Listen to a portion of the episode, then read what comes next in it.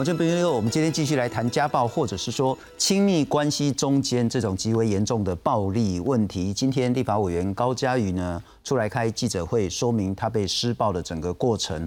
呃，大家也都看到了这种施暴的照片，恭喜在就我们干妹了哈，就是真的是全身伤痕累累。那今天呢，相对的这个林姓嫌犯呢也遭到拘提，那他也承认他确实有施暴，不过他辩驳说啊，已经挡球，已经用盘牙膏 K 然后，或者是说他有还手等等的。不过我们今天还是会再谈谈说。家暴这件事情该如何理解？能否预防？如果出现之后如何自保？以及接下来该怎么处理？来介绍三位特别来宾，非常感谢是在家事方面非常专业的律师李彦龙李律师，你好。主持人好，大家晚安。特别要感谢是呃，其实这一阵子大家都有在看或是讨论这一本书，这本书叫做《渣男病态人格》，然后不是为了要让他开脱他的这些罪责。而是说，确实在性格上或许有蛛丝马迹可循，或许他真的是一种非常严重扭曲的这种人格跟性格。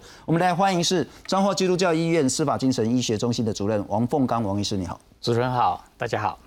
真的是一个扭曲的人格才会搞这么严重的事情，是。呃，暴力倾向背后确实是有很多很复杂的原因。不过我们都可以理解，一般人在这个社会状态底下，再怎么大的亲密挫折，我们也不倾向用暴力的方式去解决。这是一件让我们大家都觉得非常讶异，而且呃非常值得深思的一种悲剧。这样子。嗯哼哼。不过等一下再多请教一下王医师。我们欢迎是东吴大学健康暨智商中心的主任姚淑文姚老师。主持人好，各位大家好。不过在谈到这种所谓的。渣男人格扭曲，或者是受害人该如何面对？之前我们先来看看今天早上的时候，高嘉宇出来开记者会。我希望就是呈现给大家的，就是比较正面阳光的形象。身为一个公众人物，其实遇到自己遇到这种事情的时候，可能也不知道该怎么处理。那甚至我也没有让家人知道。几次调整呼吸，高嘉瑜才终于把积压在心里的话说出口。回忆起被暴力对待的过程，他觉得触怒对方的理由让他不明所以。但那晚让他感叹，这是他第一次见识到人性最黑暗、恐怖的一面。他传小孩照片给我，然后请我帮他买小孩东西，就只因为是这样。然后他就呃抓着我的头发，然后。拖行，然后嗯，暴打我。这整个过程从晚上可能十点多一直持续到天亮，他还勒着我的脖子，然后我都觉得我快死了。想到事件曝光后，家人朋友的担心，以及这段时间承受的精神压力，让高嘉瑜数度哽咽。除了第一时间觉得非常丢脸，他也选择逃避，不敢面对。加上对方握有两人的私密照，所以当下只能继续隐忍。那因为他手机里面确实有很多关于我我们之间可能有一些呃不雅的照片或是影片，那他曾经也试图拿这些来胁迫，不管是之前的女朋友，或是拿很多的呃东西来胁迫我，希望说林先生他能够把这些资料影片能够交出来。那律师有跟他联络，但是他都没有回应。高嘉瑜表示，他跟林楠交往初期就发现对方情绪容易失控，会威胁、恐吓、逼他下跪，也随时在偷拍、录音，并强调他在政治圈、企业界、学界都有很多人脉，借此恐吓、胁迫对方顺从。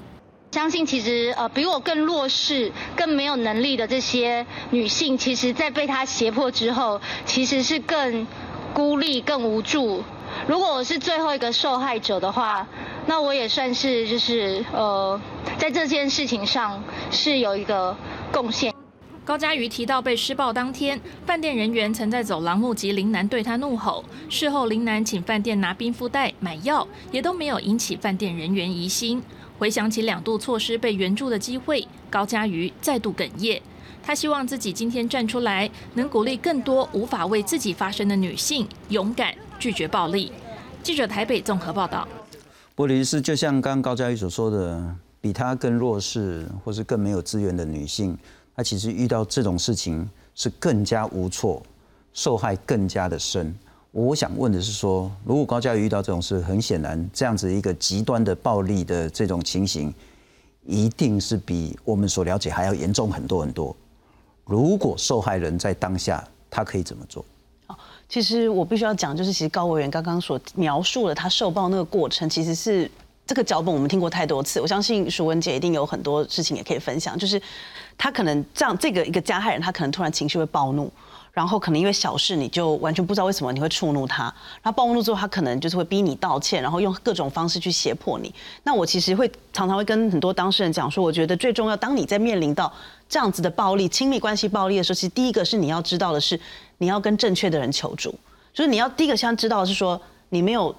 心理自己也是要心有心理建设，就是你要找到那个勇气去离开这个暴力的循环。那第一步当然就是你要告诉你自己说，你要相信你自己，你并没有做错任何事。今天这件事，这个人会打你，这个人会这样子骂你，会这样子糟蹋你，并不是因为你的错，就责任在对方身上。那第二个就是说，其实包括像一一三也好，然后很多的受暴妇女的这个呃协助的团体也好，其实他们都可以协助提供一些正确的协助。我很在我很强调这件事情，是因为我们曾经有看过有假的心理咨商师在利用。这些受暴妇女求助无门的，或者说觉得很呃很无助的这样的情境，去利用这样的情境去呃，就比如骗钱或者说骗色这样的状况。所以我通常会建议当事人，就说你今天如果你认识的朋友有碰到这样的状况，这样碰到状况，我们要扮演一个倾听者，我们不要去评判他，但是我们要提供正确的资讯，像是一一三，或者去找到律师或找到警察，这些人才是真正可以用最正确的方式资源去协助你的人。嗯哼，嗯，不过我请教一下王医师了哈。就真的是鸡毛蒜皮的事，她的前男友传小孩子，跟她其实也没有关系的小孩子，他说托高佳瑜去买个东西，没得啦呢，啊个怕怕他半半休息啊呢？为什么？在性格上如何理解这种这么难以理解的事情？呃，因为这个个案我们并没有自己亲身去访问过他啦，所以我不太。能够断言说一定是什么状况，但是我们在一般临床上确实看到很多这种所谓的鸡毛蒜皮的小事诱发很大的怒气，但是这些东西其实都有迹可循。比如说，有一些人他的性格可能非常的偏差，或者是本身他内在有非常强烈的嫉妒的意念。那他这种背后强大的嫉妒意念，也可能他内在有非常强托强大的不安全感。嗯哼，他会把这样子的东西跟所有他眼前所遇到的任何鸡毛蒜皮的线索去做过度的衍生跟连接。比如说，也许他认定，呃，他对于这个女性他没有足够的掌控的权利，他觉得这个女性貌美，那她的条件很好，那他很可能会很快的看穿自己。是一个那种没有真材实料的人，所以就会离开自己。嗯哼，所以他任何看到那一种好像要离开自己的线索，他都会把它做过度的延伸。那这个过度的延伸呢，在他自己内在的小剧场里面呢，就像是一个茶壶里的风暴一样，越滚越大。那对外面的人来看，这只不过只不过是一件小事。可是，在在他的内心里面，可能已经滚成一个非常大的雪球。是。那当这个雪球、这个挫折，它所产生的压力，已经超越了他自己能够去应付的程度的时候呢，他可能就是采取人类会使用的最没有建设性的应付挫折的手段，就是暴力。嗯哼。那遇到这种暴力的当下，确实就像跟李律师讲的，我们要搞清楚这个暴力的来源等等的。不过，呃，很多当事人在。当面对的时候，其实内在是非常的恐惧的。那以我们精神科的经验来说的话呢，如果你在面对暴力的当下，你第一步最好要做的事情就是逃走，能够尽量保持距离就尽量保持距离，能够尽量隔开就尽量隔开。那同样的，在这样子的过程中呢，可能你的对方那个相对人，他会用各式各样的理由去解释他的暴力行为。可是我个人是建议。当亲密关系里面只要出现暴力的时候，那么原则上你就不该相信对方对于暴力提出的任何解释，你应该要立刻去找第三者去求助。他打完你之后去跪说我是喝了酒，我是因为妈妈过世，我是因为吃药，甚至是你完全不要相信他，完全不要相信。不要去相信这个行为背后所自己提出来的各种诠释，因为这个人他已经使用暴力作为解决你们亲密关系问题的手段的时候，表示这个人本身在应付问题的能力上是非常低下的。在现代文明社会里面，我们可以用谈判的方式来解决问题，我们可以用理智的方式来解决问题，我们可以用浪漫情感的方式来解决问题。永远不会把暴力放在我们的选项之中。我们待会再多请教王医师，在暴力行为之前以及暴力行为之后，该怎么样去理解，或是预防，或是面对？但在暴力行为当下，逃跑是最好的策略。是逃跑永远是最好的策略，隔离。不要想说你能够去说服他，因为就算年轻人可以是在美国也好，在韩国也好，过去几年前都有医师在自己的诊间被病患杀死的这样子的案例，不是菜鸟医生，是非常资深的医师，为了这样子，呃，亚洲界也为这样子的不幸的事件有集体哀悼过。我的意思是说，即便是受训练的精神科医师，都不见得能够预防暴力。是，那是你不要想说你可以靠三寸不烂之舌让对方能够平静下来。要么就是你能逃跑，是要么就是某种程度外面的人进来协助你。是，这也是大家其实，在今天有一点批评那个板桥那间饭店，然后，如果当高佳宇的所有东西被丢到走走廊上，而服务生有看到的时候，在当下可以介入，或许就不会这么这么的严重。是的。那如果是在你的邻居啊发生这一种暴力行为的话，那适时的不管是报警，或是去按门铃，或改 h u g 的公安拎起的冲啥呢，也许事情会稍微缓和一点点。我再请教一下姚老师，昨天我们也谈到这件事情，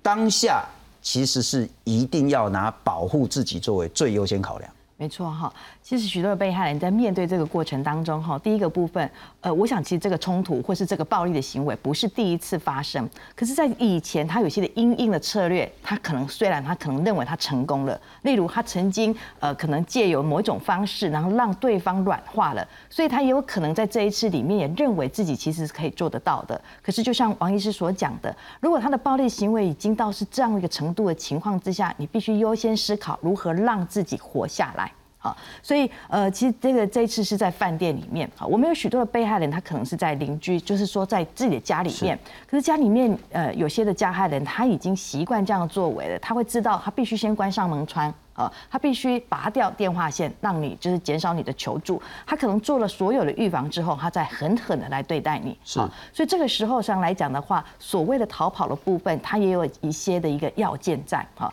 呃，第一个部分也必须是你当时的身体的状况、怀孕或各方面的问题。有些被害人其实不敢离开现场，可是你一定要找到一个安全的位置，例如我可以跟对方隔离。好，我可能躲到厕所或躲到一个可以上锁的一个门，然后将自己。跟对方做一个隔离，保护自己。好，在这个过程当中，适时的透过各种方法向对外来求助。好，所以呃，有时候上来讲的话，我们也可以看到很多影片里面，或许邻居他这时候就发挥一个非常重要的功能。这也是我们一直在推动的，就是所谓的一个旁观者的概念。你要成为一个叫做正义路人甲。如果我这时候听到，我认为他只是个家务事，我不管理会他，你有可能明天你上看了报纸之后，你会非常遗憾的，你昨天没有伸出双手。是，所以如果这个时候我们能，就像我们今天去敲敲门，假装就是，哎，我要借个酱油，好，我要这个，请问刚刚好像很大声哈，你们是不是电视要关小声一点？吵到我家小孩子了。哈，那这样子的话，哈，哎，是不是我们，哎，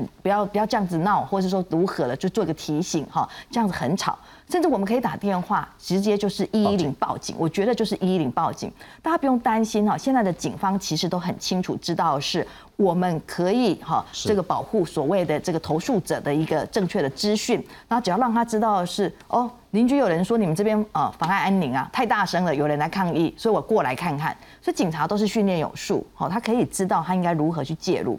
而今天它是一个公共场域，当发生这种事情的时候，我觉得饭店可能考量到今天他是不是要保护客人的隐私，跟在这个过程当中他没有获得一个被害人求助的受益，好，或许是如此。但是呢，但是这样的问题就已经为时已晚。好，我觉得基于所谓的一个公共场所看到这种暴力事件，本来报警就是一个很重要的议题，那不然它有可能造成更大的危害性。好，你日后商场上的名誉，你有可能更大的影响，对他来讲都不是一个最适当的。好，所以我想其实这一点呃来讲很重要。那我刚刚其实看了高佳宇影片，我觉得我呃我觉得必须要让他知道，还有更多的被害人知道。第一个，你不要觉得丢脸，其实你很勇敢。因为今天你可以来面对这个所有的一个媒体的事件，你愿意主动的站出来为自己求助，这件事情是一个多么在哈这个勇敢的事情，所以绝对不要有任何觉得自己是不是造成别人的影响了，然后觉得自己好像做的不好。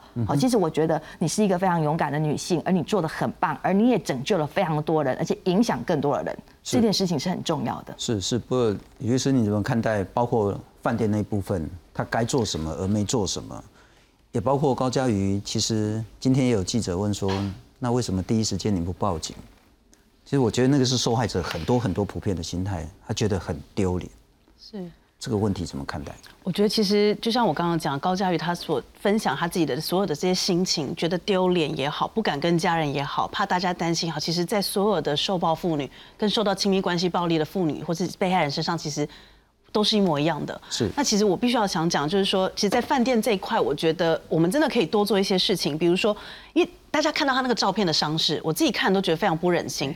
我说真的，我自己职业这么多年，我真的已经很少在这个时间点看到有被害人被打成这个样子。当然还是有，但是那个是非常少见的情况。而且大家今天想看，他是一个国会的议员，是他被打成这个样子，表示当下那个声音，然后他们的可能，他可能有求救，他可能有叫，他可能有一些丢掷物品，所以。我相信那个楼层的房客，或是可能是服务员，他们一定都有听到。所以，我其实我个人会比较好奇，就是说，为什么当下没有房客，或是就算有房客去反映这件事情，但是饭店没有做任何的处理？因为其实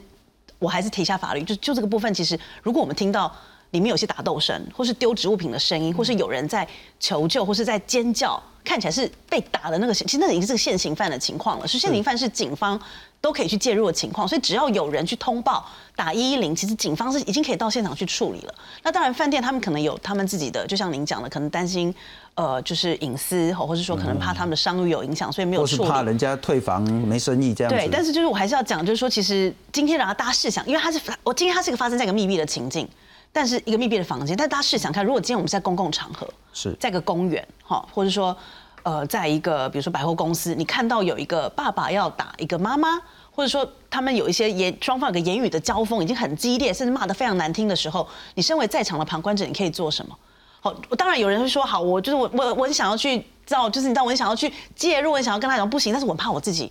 会不会受伤害，他可能会把他的怒气托起，我变成公亲变世主，那我怎么办？那这个时候我都会建议，就是说我自己会觉得说，因为说真的，今天发生这件事情，没有人希望看见，但是我们社会大众每一个人。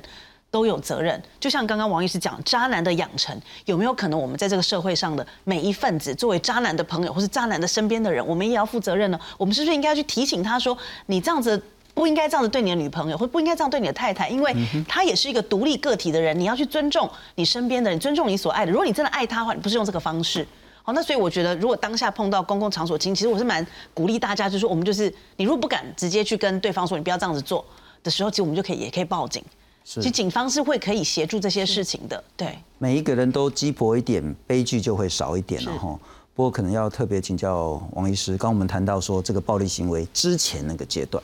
有没有蛛丝马迹？有没有什么渣男养成的这个环境？我们来看看今天林姓嫌犯遭到具体。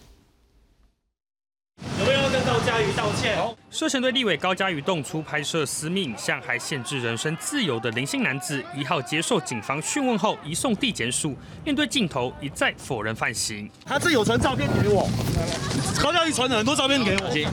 根据了解，林姓嫌犯坦诚动手打人，但对于偷拍拘禁，甚至拿私密影像威胁人，矢口否认，并声称是合意拍摄。而高嘉瑜在一号对林姓男子提告后，检方也分案侦办，认定林姓男子犯罪嫌疑重大，向法院申请搜索票和拘票。警方当天前往板桥的饭店，将人拘提到案。高嘉瑜立委是吗？我知道啊，还有拘票吗？随身碟、录音笔和手机等物品遭到扣押，当中更发现疑似有包含高嘉瑜在内四名女性的私密照。而针对扣案证物，检方表示会以密件方式密封处理，后续再进行勘验。而全案将朝伤害、强制、私刑拘禁、妨害秘密四大罪嫌侦办。最主要会采取这个比较紧急的这个状况，紧急的搜索啊，以及这个具体的动动作哈。最主要就是呃避免哈，因为这个媒体的大幅的报道哈，导致这个证据的湮灭，还有被告逃亡。其实高佳宇也坦言，交往初期前男友容易情绪失控，之后更发现对方会偷拍，如今更出手殴打。曾经协助许多亲密暴力受害个案的妇女团体就指出，在交往认识期间要多观察对方个性的太阳，发现不对劲就该有所警觉。比如说像夺命连环扣啦，然后会去检查你的这个手机啊，你的各种的一个讯息的话，那呃其实应该就要能够去辨识，哎，他可能不是一个呃合适的这个呃情人哦。妇女团体表示，对另一半不信任、控制欲强、情绪不稳、以自我为中心思考等行为，都可能是危险情人的征兆。只要感受到情感勒索，就要有所警觉，并呼吁受害者不要对任何暴力忍耐，也不要一再原谅、姑息恐怖情人。记者传讯陈立峰新北报道。王医师就请教你，暴力是否是为一种惯性行为？暴力是不是会有前期的征兆？应该这样说了哈，我们在暴力的分类上面，我们可以粗浅的分为所谓的工具性暴力或者是反应性暴力。那工具性暴力的话，就有点像是，比如说像狮子要去猎食动物的时候，它因为一使用暴力，可是那个暴力你会发现哦，在开始发动那个暴力之前呢，它其实反而是越加的冷静，它可能会心跳加速，但是它人是越来越冷静的。那这种工具性暴力，我们人身上也有。哎，那另外一种反应性暴力呢？它跟情绪有关，跟挫折有关。问题是哈，我们现在文明的社会里面的话，我们一般人的那种工具性暴力，早就已经被很多其他的东西来去替代掉了。连我们的那一种政治都已经被枪杆子都已经被选票取代掉了。是，所以当一个人他必须要使用。原本原始的工具性暴力来去做这件事情的时候呢，常常会让我们怀疑说，他在成长的过程中，他其实并没有学习到足够的压抑阴影的那种策略。嗯哼，所以。很多的研究会显示，如果童年是一个受暴的人的话呢，往往他长大之后呢，也很容易成为暴力的使用者。不是像我们想象中的那种，哇，这个小孩子呢，狠狠的打他一下，然后呢，他被打之后呢，他就知道打人是不好的，所以他就可以拒绝了。所谓的“己所不欲，勿施于人”，不是这样子的。反而很多人因为从小就被打。他在某种状态底下，他潜意识的认同了暴力，所以他在未来长大之后，只要遇到挫折，他就会使用暴力去解决问题。所以问题解决的策略不够的时候呢，往往这样子的人很容易形成暴力。当然也没有办法完全排除掉说，哈，确实有可能有一部分是先天的问题。比如说，有不少的研究显示，某一些反社会倾向的话呢，它可能是具有先天遗传上面的特质。不过，我们比较强调的都还是在后天教育的成分。那幼年的时候，如果受暴。或者是在成长的过程中呢，他没有得到足够好的那种情感教育的话呢，是，那么他长大的时候呢，就倾向使用暴力来解决他所遇到的挫折。不过我们在讲所谓的成长环境或者是先天性格的时候，我们谈的当然是说他该关多久，他就一定要背负他自己的责任。但我还是想请教，您谈到这个渣男病态人格，我还是想问有没有一种，比如说刚我们谈到那种控制欲极为强烈的，是。就尴尬嘛，那怀疑东怀疑西，他说什么醋劲大发，然后老是要看人家手机，然后二十四小时连环扣这一种的，那跟所谓的暴力之间可以画上什么样的等号呢？呃，应该这样说了哈，我要先强调一下，呃，当初在写这本书的时候呢，我是企图用我们在精神科常常看到的一些人格违常的疾病，用这个东西来作为蓝本哈。回去分析一些我们在食物上常常看到的，被很多女性同胞认为是坏男人的那种个性的类型。那你会发现呢，其实这些被我们认为不太好的男性身上都会有一些影子。那这些影子呢，会让人家觉得说，哇好像有这些病态人格的那些呃表现，但是并不完全是。大多数还能够跟一般人正常交往的这些男人，哈，通常也都还不至于到生病的地步。讲白一点，如果他真的是一个那么病态的人格的话呢，呃，会去爱上他，真的是我就拉把狗丢。但是实际上不是，他们只是有这样子的特性。那这种特性吼，确实有部分的这种人格特质呢，会倾向于容易使用暴力，像是反社会的，我们常常讲说心精呃精神病质 （psychopath），或者是某一些那种边缘型的那种人。那问题是说。不是说这些类型的人他们特别容易使用暴力，而是他们特别容易使用这一种非常不成熟的呃防卫机转来去解决他们的挫折。嗯哼，那所以遇到这样子的类型的呃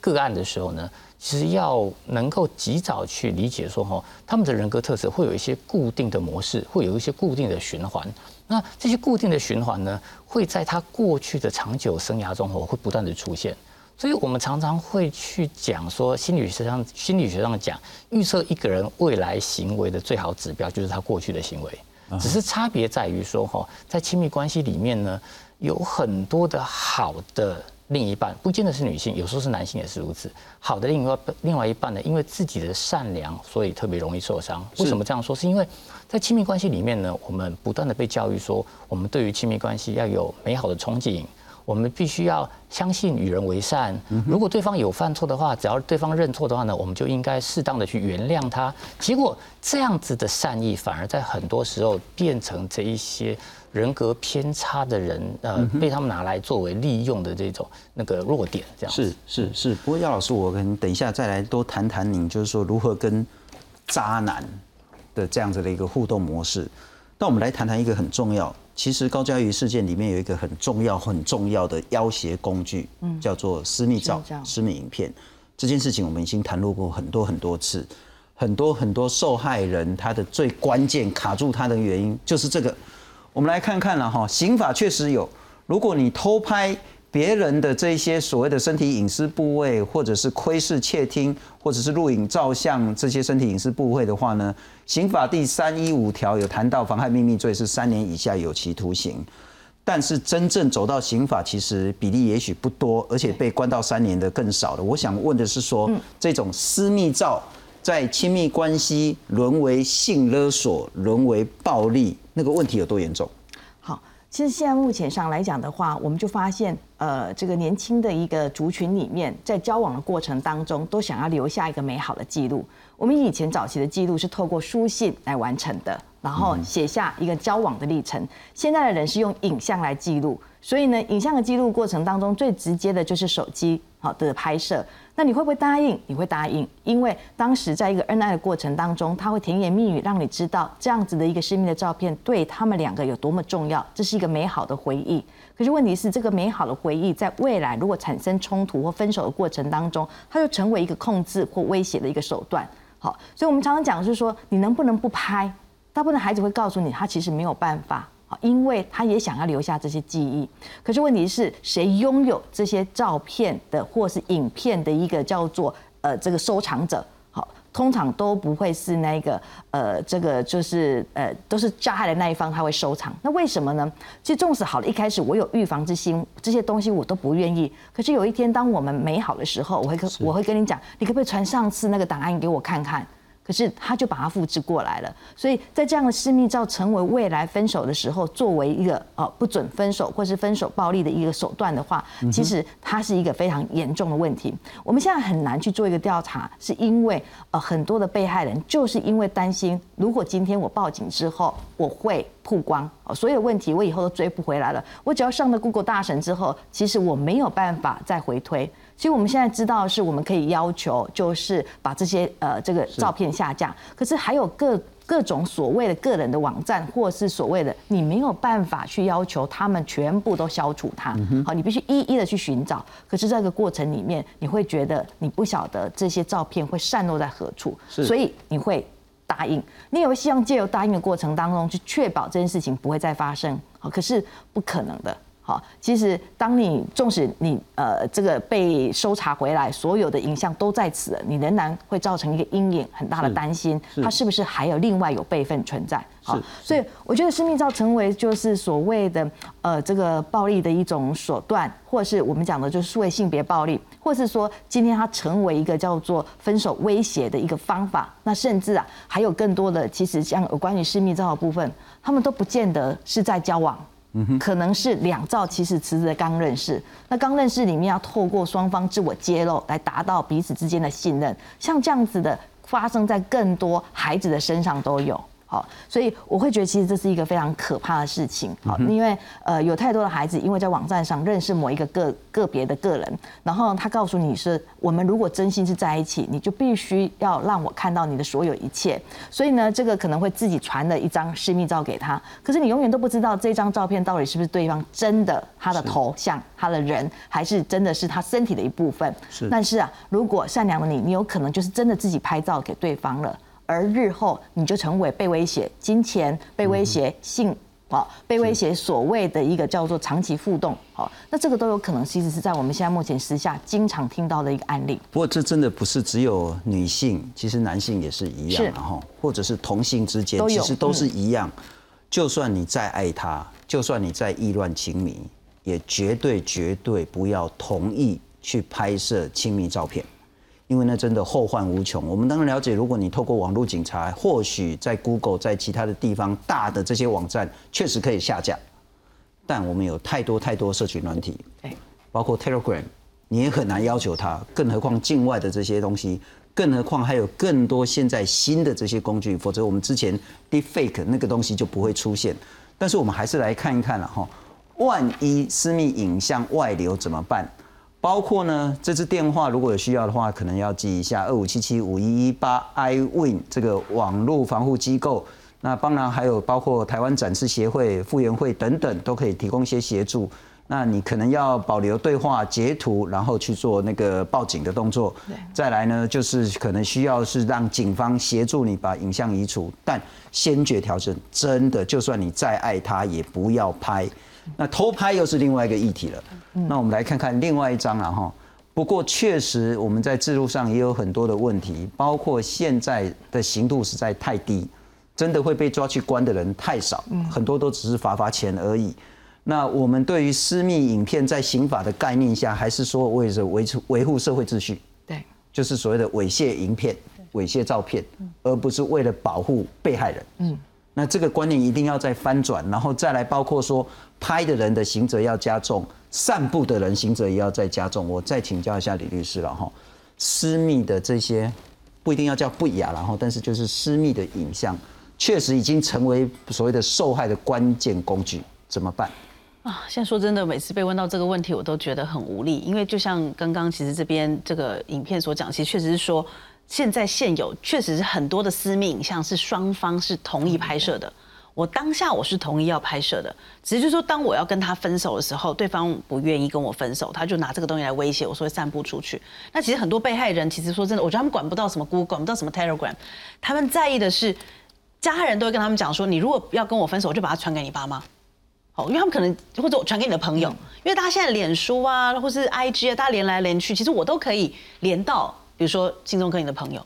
其实被害人他们最担心的是我的这些我的朋友，我的交友圈，他们如果知道我这些事情，这我该怎么办？我非常的丢脸。那这刚好就成为一个，那因为网络真的太发达，现在科技太发达了，一个人可能好多的云端，好多的硬碟，好多可以备份的地方。所以其实就像刚刚小姚姐讲，他如果真的，他就算交出来给你，你怎么知道他有可能在他家里的笔电，也许还有另外一个备份？是。所以我其实有时候就觉得说，那当然又回归头来，就我我。我也不是很确定严刑重罚到底有没有可能去改变这个问题，因为像比如说，如果今天我们要把私密性影像的这个部分从妨害善良风俗的这个保护的概念转到保护个人的性自主权的话，个人性自主权强制性交罪是三年以上有期徒刑哦，是最低就三年。那但是改了之后，强制性还是存在啊，虽然很重没有错，但是还是有强制性交，还是有性侵害。所以，我一直不觉得，我一直不是很确定，说在这个议题的讨论上，我们把刑责加重，到底会不会真的让这些行为减低？也许，也许有可能。我觉得我们可以试试看，因为六个月以下跟三年以上，那是差距非常大。那但是我还是想提一点，目前其实实物上有个也很难处理，就是说，我们今天还讲的是说，OK，他还是我就是指名道姓，我说我承认说我要把你，我我恐吓你说我要把他外流，但是现在实物上我碰到很多事，那这完全很难处理，就是我今天在 IG。或脸书，或甚至是 Line 上面有设置假账号，然后这个假账号呢，我就冒充某一个人，好，这个假账号就跑去跟受害人讲说，我手上有你的东西，我要把你外流。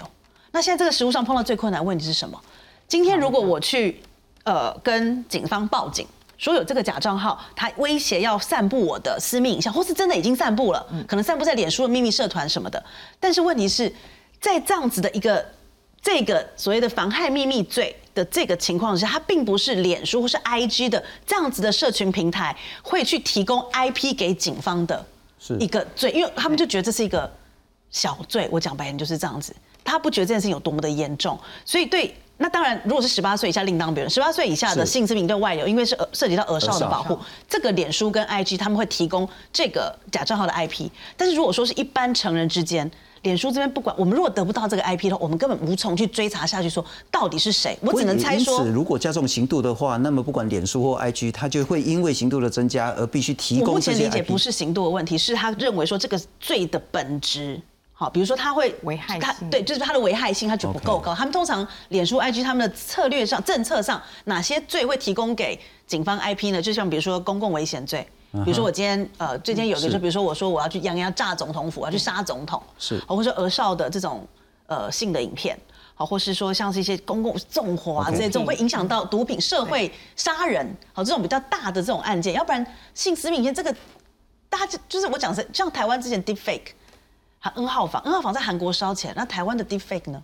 之前我们大家讨论了那一个礼拜，周刊报了，大家讨论几天，后来就大社会民众其实不关心这件事情的，所以我觉得最可怕的是我们大家要真的有。一个意识到说这件事情是正在发生，而且这个新私密影像的外流是正在发生，而且是每一个人都有可能会碰到的，有可能是你的女儿，有可能是你的家人，有可能甚至是你的亲朋好友。我们甚至有我们个人，我们可能都有可能碰到。是。那当我们有这样的概念之后，我们才真正意识到这个问题的严重性，然后找到问题的解方，这样才有办法让这个所有社会认为说这个我们要认真去处理这个问题。不过也可能要请教王医师了哈，就是为什么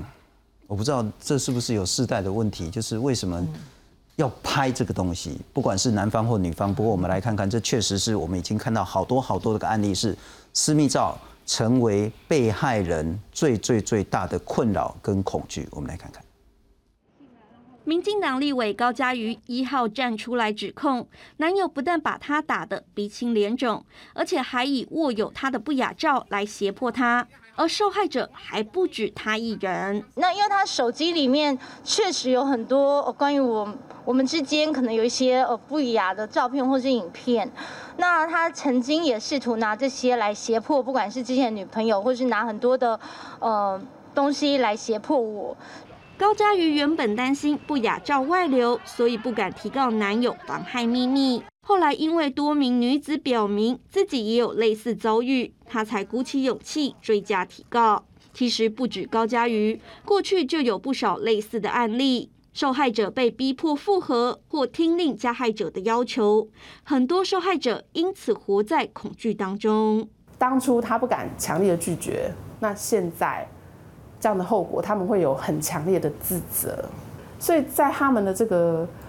后面求助的过程中，我觉得他们会受到很大的阻碍。复原会统计，这些私密影片约有百分之二十八是双方合意拍摄，百分之二十是被害者自拍，至于偷拍约有百分之十八。如果受害者要走司法途径讨公道，复原会表示。多半的加害者会被依散播猥亵物等罪轻判六个月以下徒刑，还能一颗罚金，罚则实在太轻。我国现行的法规制度里面啊，完全无法啊，对于这样子的呃犯罪行行为呢，造成阻遏。对被害者来说，最重要的是尽速将影片下架，但很多影片都是在境外平台散布。假设对方不肯下架。我方也无可奈何，而日本和纽西兰都立了专法，要求业者配合影片下架。相较之下，台湾对于受害者的保护还要再加把劲。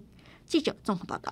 不过我们刚刚也强调，这样子的一个私密照，除了有合意，也可能是被胁迫的，当然也有可能是偷拍的。那偷拍的部分就直接是涉及到妨害秘密罪，三年以下的徒刑。不过我们特别要强调了哈。他之所以拿这个不雅照来要挟你，就是说我要传给谁谁谁，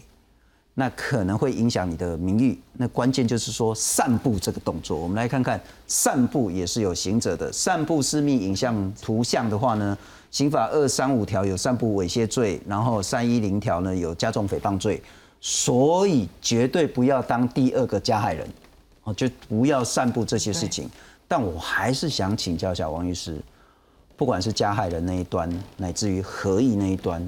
为什么这件事很难处理、很难解决？其实可以呼应一下刚才姚老师跟李律师他们所提的一些东西。像姚老师也说，问了一些年轻人，叫他们不要拍。虽然现在我们大部分提到的建议都是你千万不要留下这些东西，就不会有问题了。可是如果去问那些年轻人，叫你们不要拍，大多数的年轻人都会告诉我们，这几乎是不太可能的事情。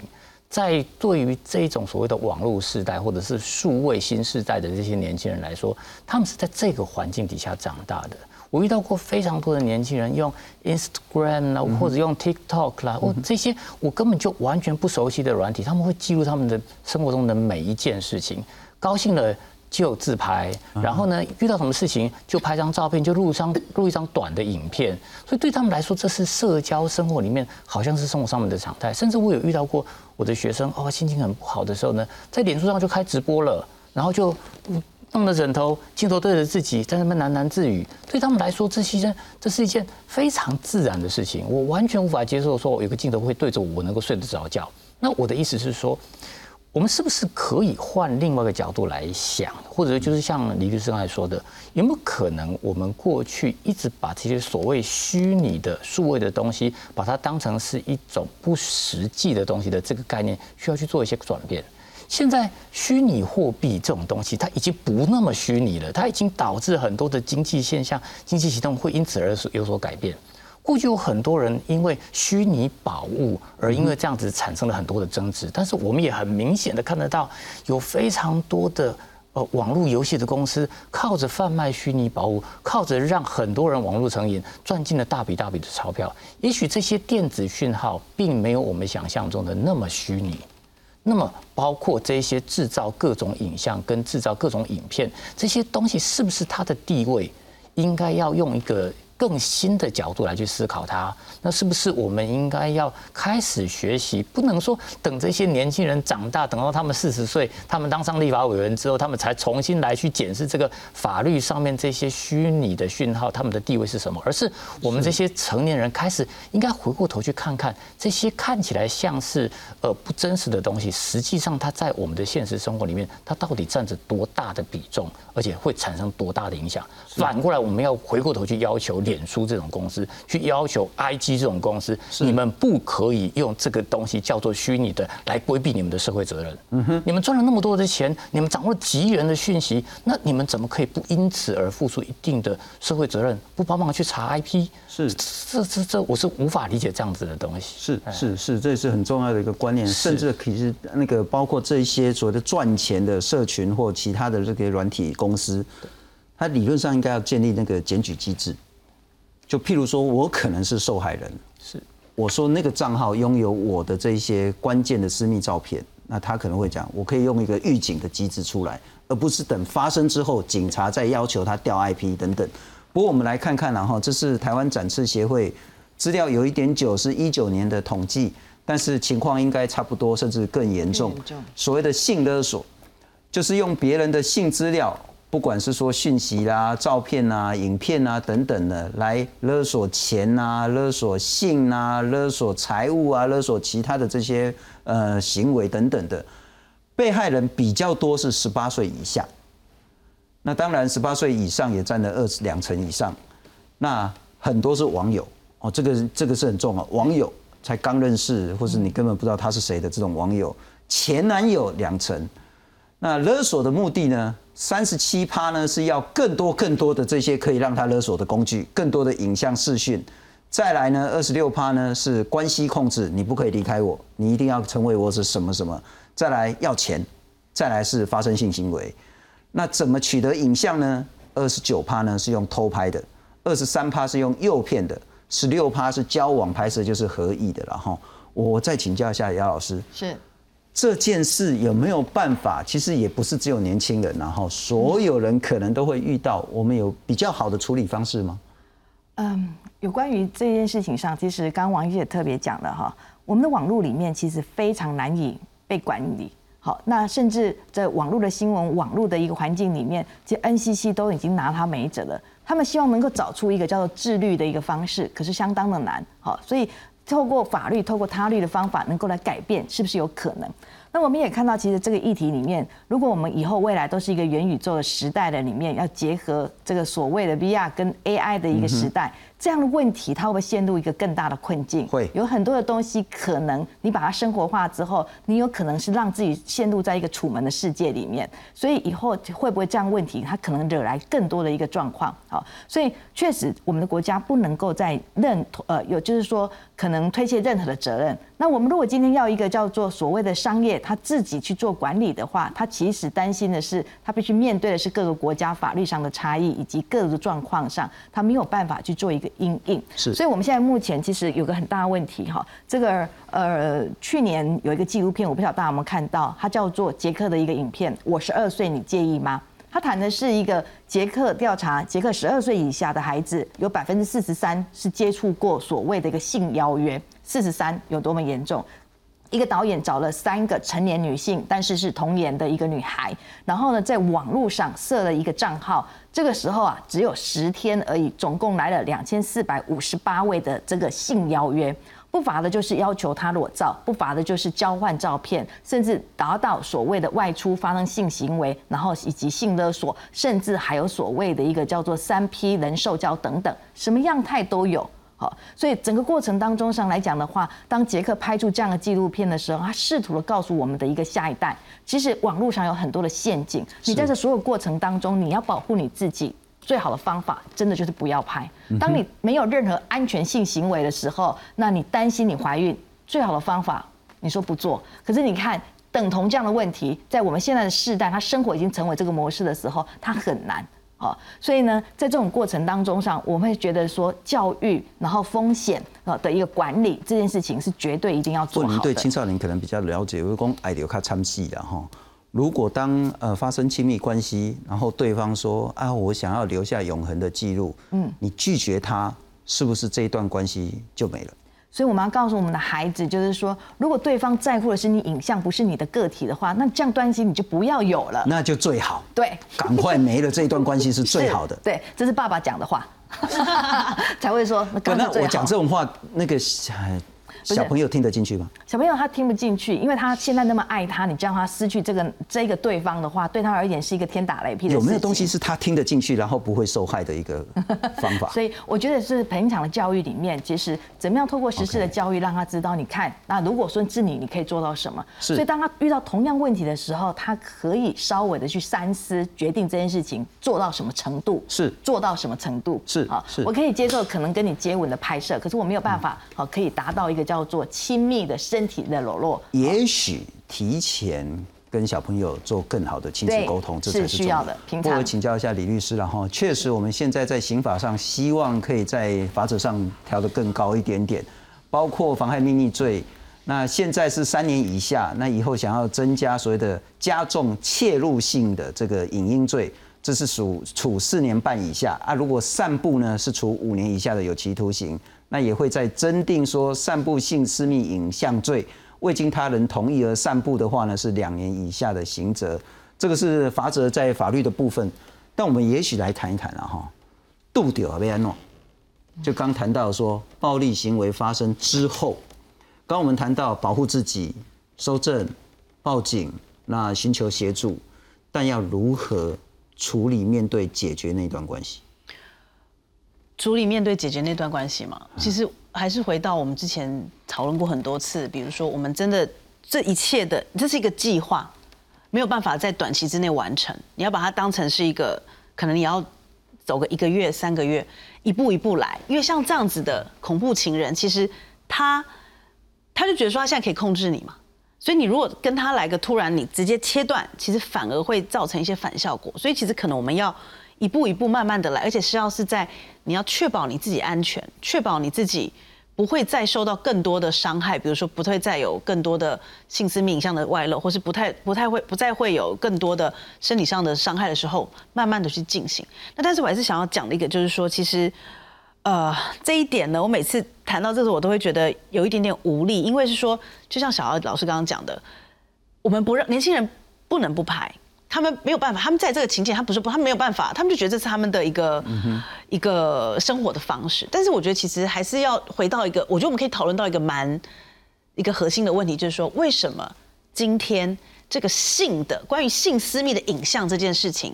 可以让人这么害怕？是我们的这个社会，我们对于性、对于身体的裸露的这样的想法是什么？特别是对女性的身体的裸露、女性的性、女性展演她的身体的这个部分，我们的恐惧跟我们的焦虑是什么？我觉得这件事情其实我们可以去谈的。那这也可以跟小朋友、跟孩子们在聊的时候，就是说，好，你的身体你可以自由的展演没有错。我们今天不觉得我们的身体跟我们的性，我们是应该觉得骄傲，我们要觉得自信。但是今天没有任何的人可以